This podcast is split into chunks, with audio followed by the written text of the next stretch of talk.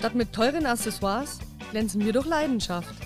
Wechselt mit uns spielerisch die Perspektive und hört, was wir in unserer Podcast-Reihe Seitenwechsel aus Standardsituationen alles zaubern können. Ja, hallo zusammen. Bei unserem Podcast Seitenwechsel, der Podcast der Schanzerinnen. Mein Name ist Stefanie Hamburger und ich möchte euch ganz recht herzlich zu unserer neuen Folge begrüßen.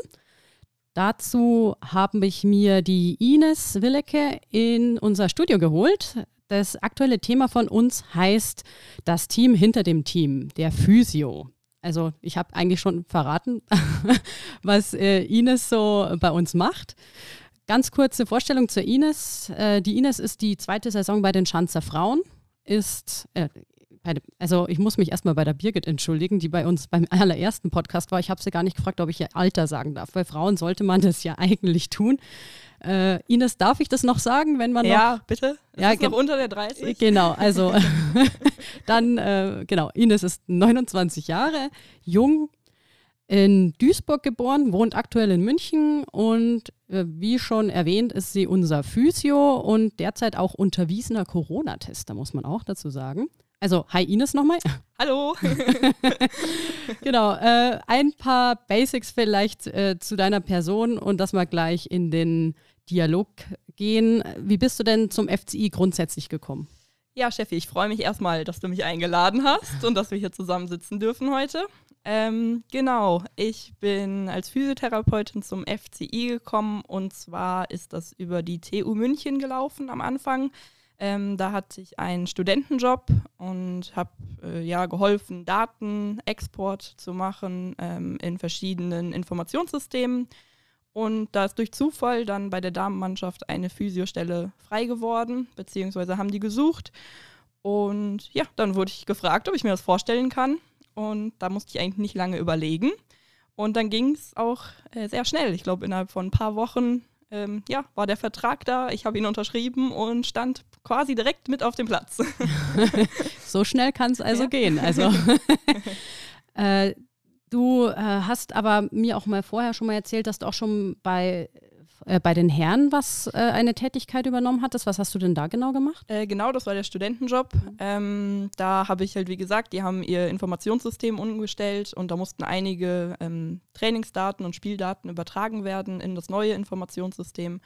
Und genau das war quasi outgesourced an die äh, TU München so, also du hast gar nicht direkt behandelt, sondern hast eher. Genau, also das war eher äh, eine sportwissenschaftliche Tätigkeit ah. ähm, im Rahmen dann auch meines Studiums.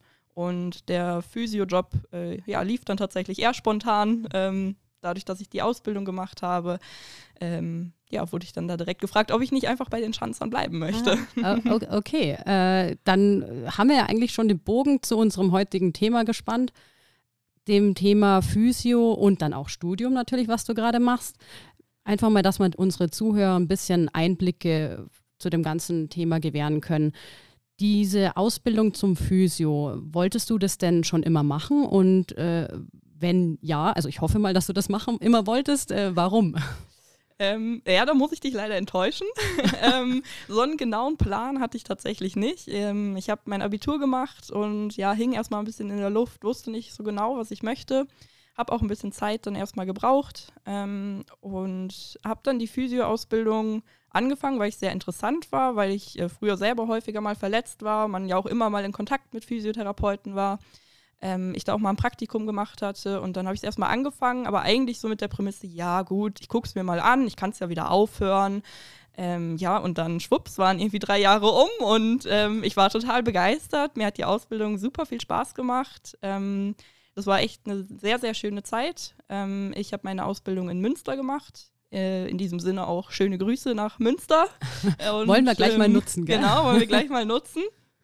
Ähm, Genau, also äh, war eine sehr, sehr schöne Zeit. Ich habe wirklich viel auch aus der Zeit mitgenommen. Auch ähm, hier nochmal direkt nutzen, ähm, möchte ich mich ganz herzlich bei einem Dozenten bedanken, und zwar bei dem Ralf Brandt. Ähm, ja, habe sehr viel gelernt, gucke immer noch ganz häufig in die Unterlagen, wenn ich mal Inspiration brauche, wie ich mein Reha-Training für die FCI-Damen gestalten möchte. Ähm, ja, auf jeden Fall sehr viel, sehr viel mitgenommen. Okay. Du hast gesagt, du warst früher öfter verletzt. Äh, warst du, was hast du denn da gemacht? Warst du wild da unterwegs? ähm, ja, nee, eigentlich nicht. Ähm, waren halt immer mal so kleine Blessuren irgendwie. Ich habe Tennis gespielt. Ähm. Äh, Tennis ist ja für ganz viele Blessuren bekannt. ja, die Gelenke manchmal haben die noch nicht so mitgemacht irgendwie. Und okay. Ähm, genau, deswegen hatte ich da so ein bisschen bisschen Patientenerfahrung. Ah, ah, okay, also ich dachte mir jetzt, jetzt kommt Handball oder irgendwas. Äh, Tennis, okay. Ja. Äh, äh, gut, äh, unten äh, an die Knöchel oder so weiter, oder ist es natürlich auch sehr anspruchsvoll, was die ganzen Belastungen unten an den, in den Beinen natürlich auch angeht. Genau. Ja, äh, Gut, wusste ich gar nicht. Nehmen wir mal was Neues. Ja, können wir mal ein Match raushauen, sehr gut. Gut, also da wir ja wussten, dass eigentlich das jetzt äh, von Anfang an gar nicht geplant war, hast du ja doch äh, einen Glückstreffer gelandet. Welche Voraussetzungen muss man denn grundsätzlich eigentlich für diese Ausbildung zum Physio mitbringen? Ähm, ich glaube, man sollte schon äh, eine gewisse Begeisterung für äh, Sport haben.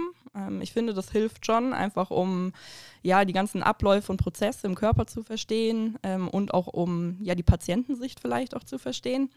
Ähm, man sollte auf jeden Fall auch ja eine Begeisterung haben, mit Menschen zu arbeiten. Man sollte offen sein. Ähm, als, als Physio, glaube ich, ist man so ein bisschen Therapeut ja auch immer mit, gell? Definitiv, da kommt man echt nicht drum herum. Ist auch manchmal sehr schön, kann aber auch wirklich sehr anstrengend sein, muss ich auch zugeben. Ich habe nach der Ausbildung ja auch ähm, für ein paar Monate gearbeitet und ja, nach so einem Zwölf-Stunden-Tag ist das manchmal auch wirklich anstrengend, äh, sich da noch auch auf den Smalltalk zu konzentrieren, der aber auch mit dazu gehört.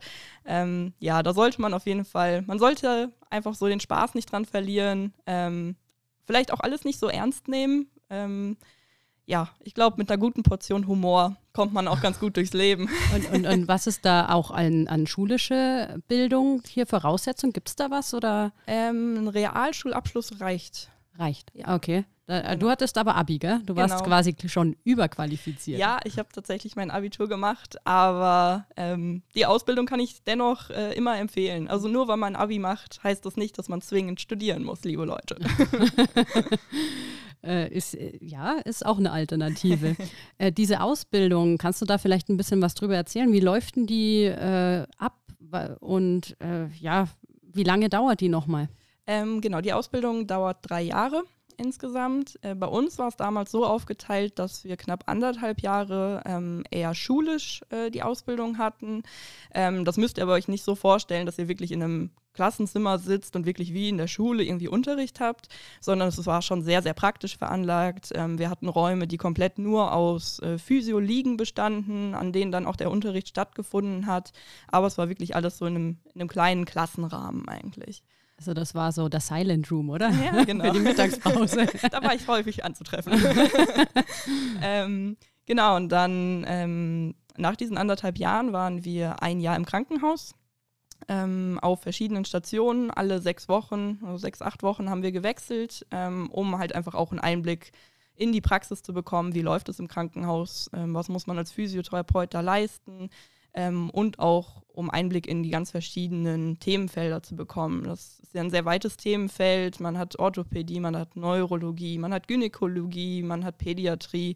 Ähm, also viele verschiedene Sachen tatsächlich, ähm, die man sich dann in diesem Jahr äh, Krankenhaus auch angucken konnte und auch aktiv auch gearbeitet hat. Und ja, ich glaube, also mir hat diese Aufteilung sehr gut gefallen. Ich glaube, das ähm, ist aber in jeder Schule ein bisschen anders gehandhabt, wie man das löst. Also es muss nicht zwangsläufig dieser große Block sein. Mhm. Gut, aber ich finde, äh, das hört sich sehr interessant an, wenn du so viele unterschiedliche Einblicke hast. Und dann kannst du auch schauen, wo orientiere ich mich danach ein bisschen hin. Weil es, es gibt ja nicht nur eine Praxis, es gibt ja viele Möglichkeiten, oder? Nach der Ausbildung. Genau, also man kann, äh, man hat sehr viele Möglichkeiten ähm, und wie gesagt sehr viele Themenfelder, in denen man arbeiten kann und viele ja, merken dann auch in der Ausbildung schon ziemlich direkt, was liegt einem total und wo muss man sich vielleicht eher diese acht Wochen wirklich durchbeißen.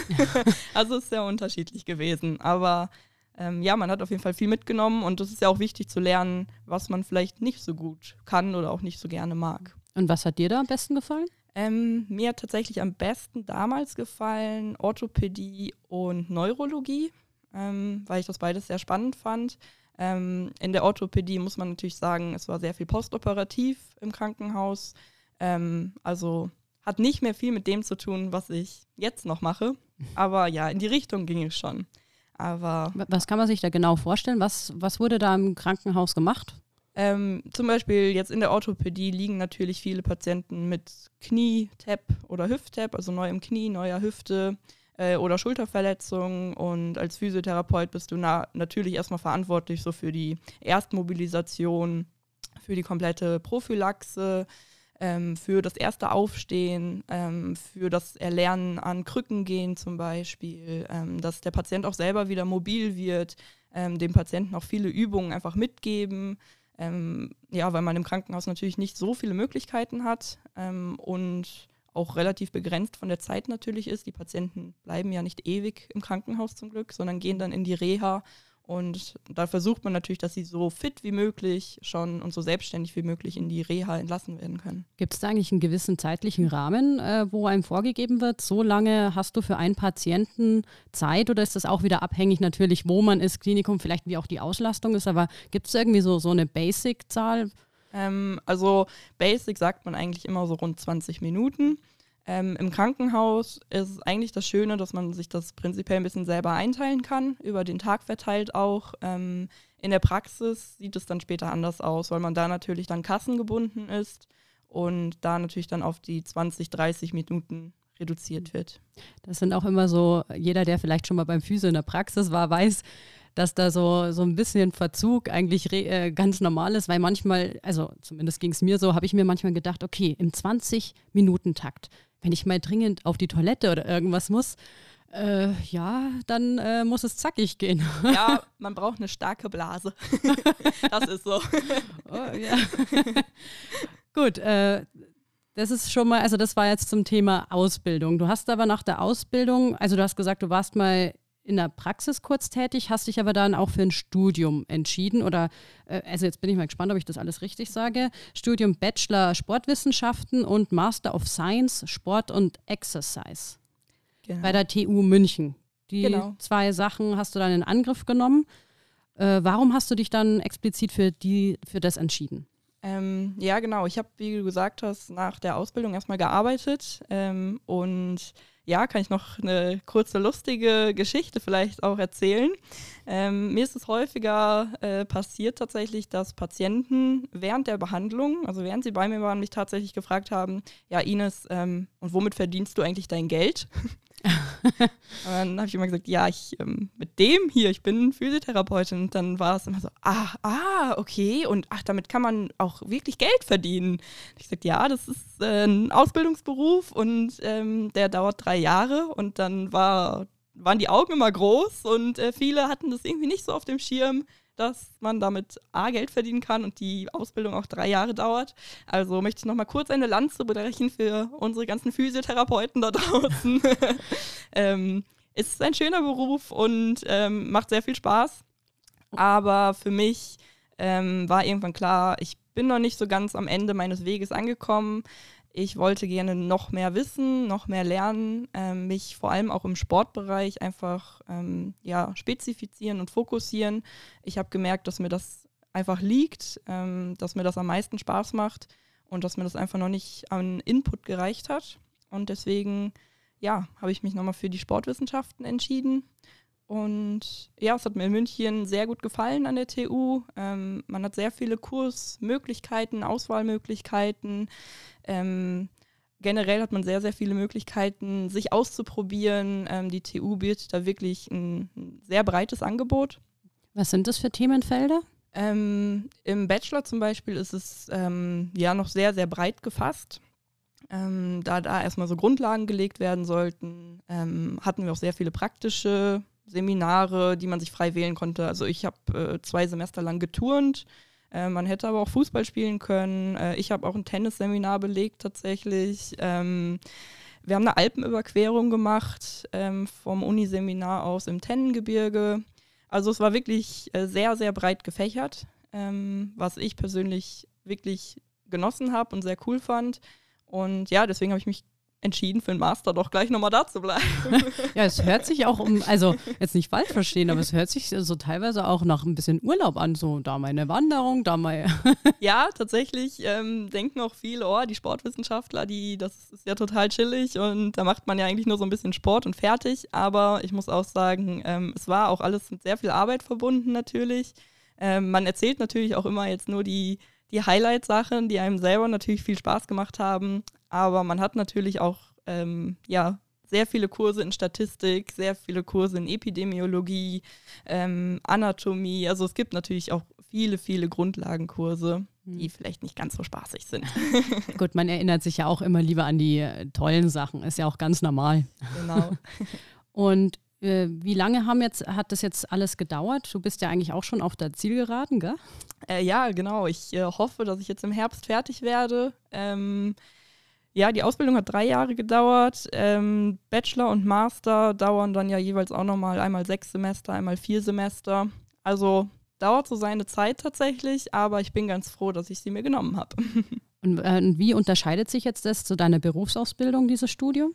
Ähm, die Berufsausbildung ist natürlich sehr, sehr praktisch orientiert. Ich glaube, ähm, das ist in jeder Ausbildung natürlich so, dass man in den Vertrieb geht oder wie halt ins Krankenhaus, äh, man direkt eigentlich am Mann ist. Ähm, es hieß auch immer so ein bisschen so hands-on, sonst lernt man es nicht. Ähm, ja, man konnte viel ausprobieren. Ähm, aber die Ausbildung hat natürlich gar keinen wissenschaftlichen Charakter. Und das ist natürlich das, was jetzt das Studium sehr abdeckt. Es ist sehr wissenschaftlich orientiert. Ähm, es geht sehr auf eine Datenbasis. Ähm, man lernt, wie man auch Studien erhebt, was vielleicht auch wichtig ist, ähm, was man natürlich auch, was auch für meinen Beruf jetzt natürlich wichtig ist, ähm, auch beurteilen zu können, welche Studien sind vielleicht gut durchgeführt, welche, wo hakt es vielleicht noch ein bisschen, welchen Daten kann ich auch vertrauen und welche Daten, ja, muss ich vielleicht eher mit ein bisschen Vorsicht behandeln und was leite ich dann für meinen Beruf oder auch für meine praktische Tätigkeit daraus ab? Also welche Übungen kann ich auch wirklich mit Evidenz belegen und mit gutem Gewissen durchführen? Mhm. Okay, also ist auf jeden Fall ratsam, diesen Zweig auch, wenn man da interessiert ist, äh, abzudecken. Ja, auf jeden Fall. Also ich kann die Kombination auf jeden Fall empfehlen. Ähm, ich werde auch häufig von meinen Kommilitonen irgendwie darauf angesprochen, ähm, die sagen, oh ja, Physio hätte ich irgendwie auch gerne gemacht und erzähl doch mal oder ha, vielleicht mache ich das jetzt nach dem Studium noch, weil das so ein bisschen vielleicht auch zu kurz kommt im Studium, dass man wirklich so mal an den Patienten ran darf und mal was ausprobieren kann.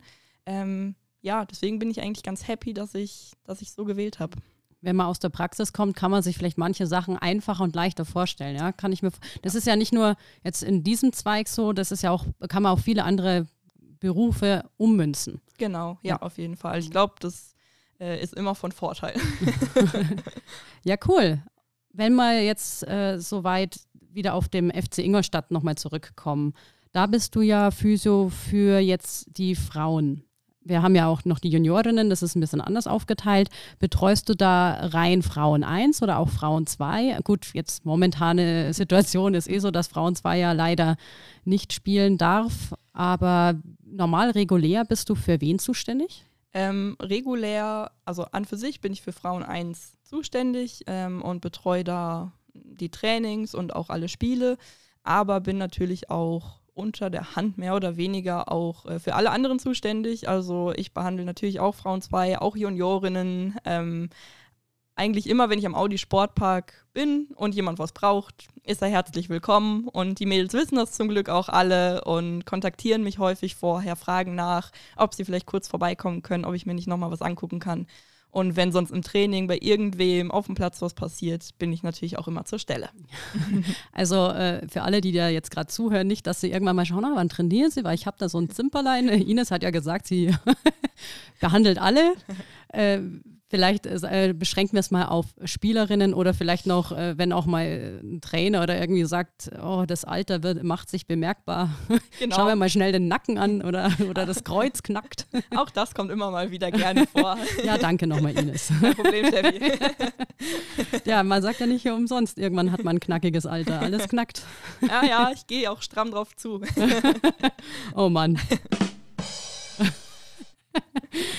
Äh, was sind denn die so die meisten Verletzungen, vor allem auch im Frauenfußball, die du zu behandeln hast? Gibt es da was, wo man sagt, ja, das kommt eher, gut, ich weiß es nicht, Herrenfußball hast du da wahrscheinlich jetzt weniger Erfahrungen, aber wo man sagt, äh, Frauenfußball, da sind sie tatsächlich vielleicht anfälliger. Gibt es da was?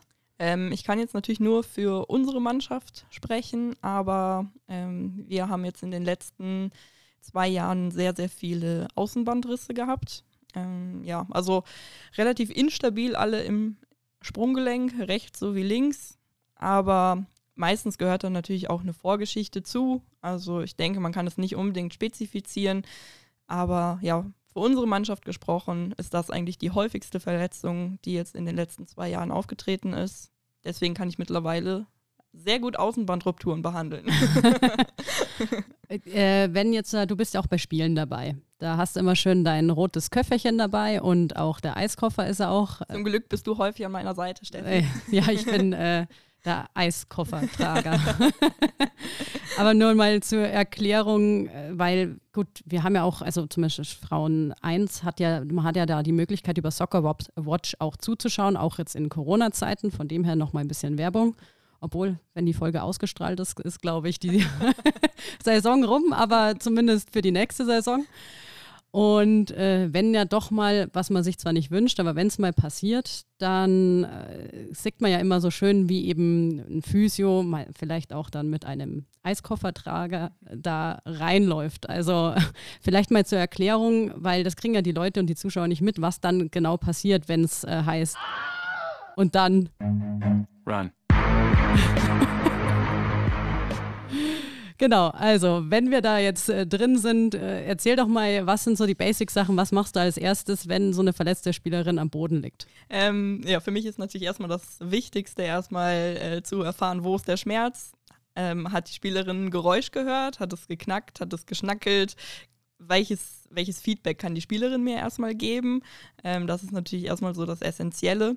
Ähm, dann gucke ich mir natürlich die verletzte Struktur an. Je nachdem, gegebenenfalls muss dann auch mal der Schienbeinschoner runter, ähm, dass man wirklich einmal genau auf die Struktur gucken kann, sehen kann, okay, ähm, ist man, sieht man eine äußere Verletzung oder nicht. Und häufig ist es dann natürlich so, dass man einen Bändertest macht. Ähm, wie, wie läuft so ein Bändertest ab für jemanden, der das noch nicht gesehen hat? Ähm, ja, je nachdem, an welchem Gelenk, sagen wir jetzt mal, da ja häufig das Sprunggelenk betroffen ist, ähm, gibt es drei verschiedene ähm, Tests, um zu gucken, ob das Band noch stabil ist.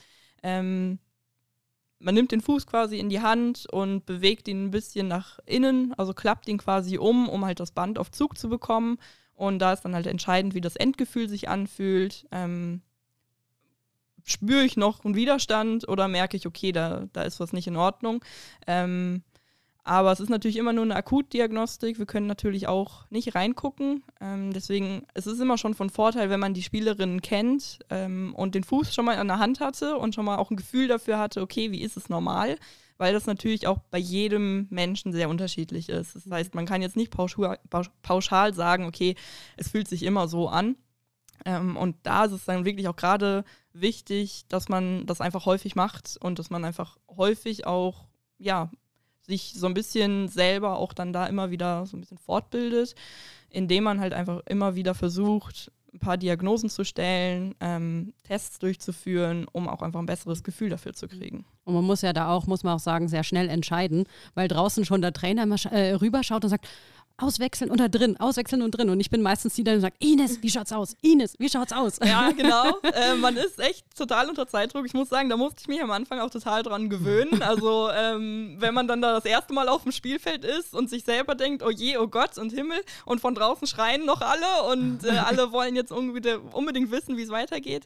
Ähm, man groovt sich ein bisschen ein, muss ich sagen, jetzt in den zwei Jahren. Also ich bin ein bisschen entspannter geworden, glaube ich. Aber ja, es ist natürlich, ähm, in dem Moment liegt natürlich auch relativ viel Verantwortung bei mir. Ähm, ich möchte es natürlich auch bestmöglich entscheiden, möchte kein Risiko eingehen, aber natürlich auch im Sinne der Mannschaft die Spielerin nicht runternehmen, wenn es nicht sein muss. Deswegen ja, es ist immer eine schwere Entscheidung, die schnell getroffen werden muss und ich glaube, wir sind aber ein ganz gutes Team, Steffi. Ja, ja, meistens, wenn der Kopf noch dran ist, ach, die kann noch. Genau.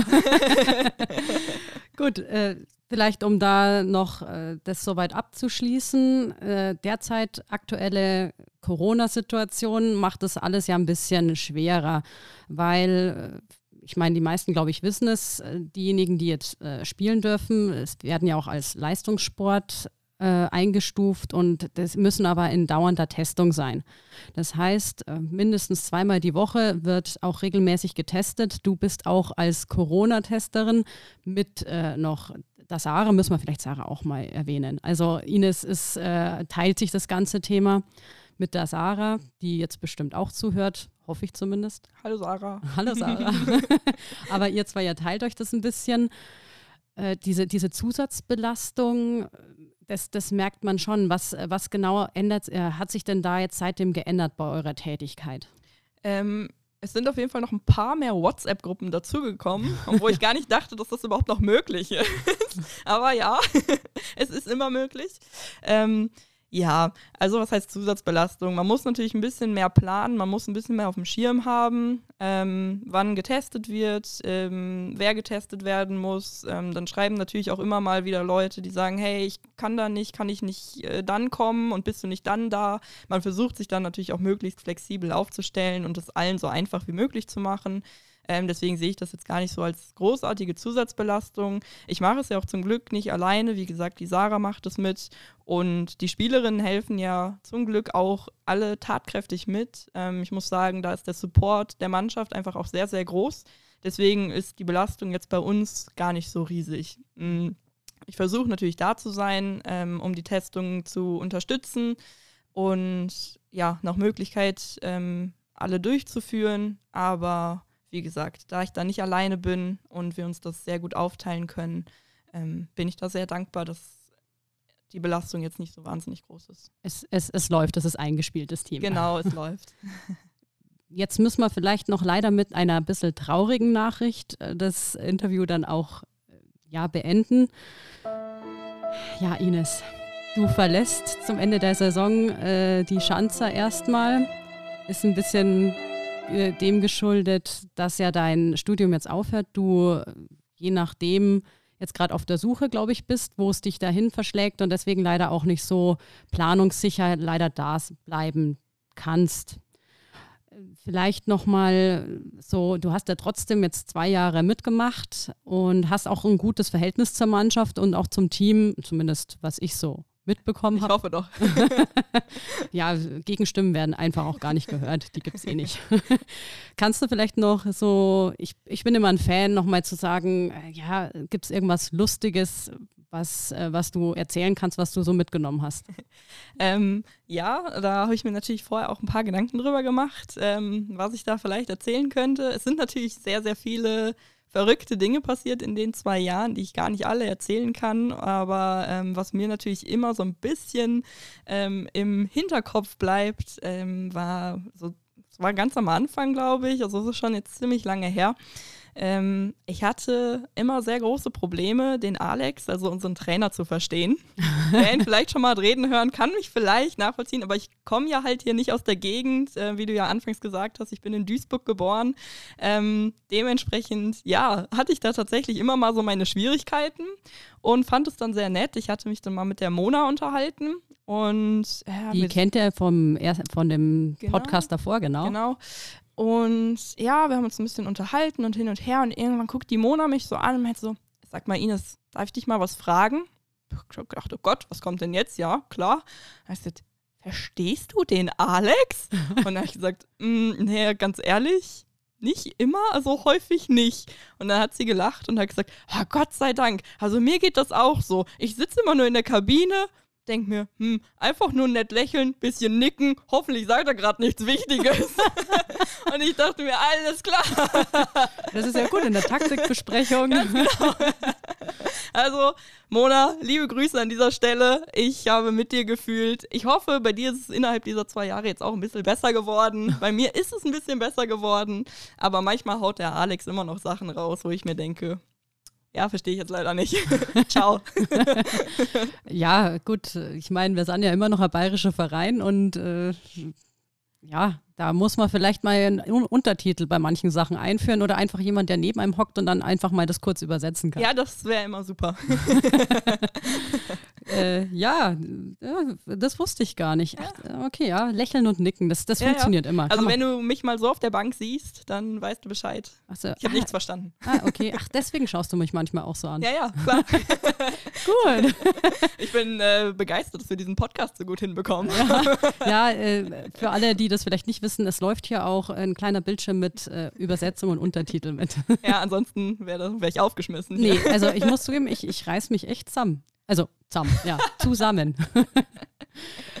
ja gut, äh, ich glaube, äh, somit haben wir einiges abgedeckt. Danke dir, Ines, dass du da warst. Ja, ich habe zu danken, es war sehr schön und äh, ja, ich freue mich jetzt auf meine letzte Schanzer Woche die jetzt tatsächlich angebrochen hat. Mhm.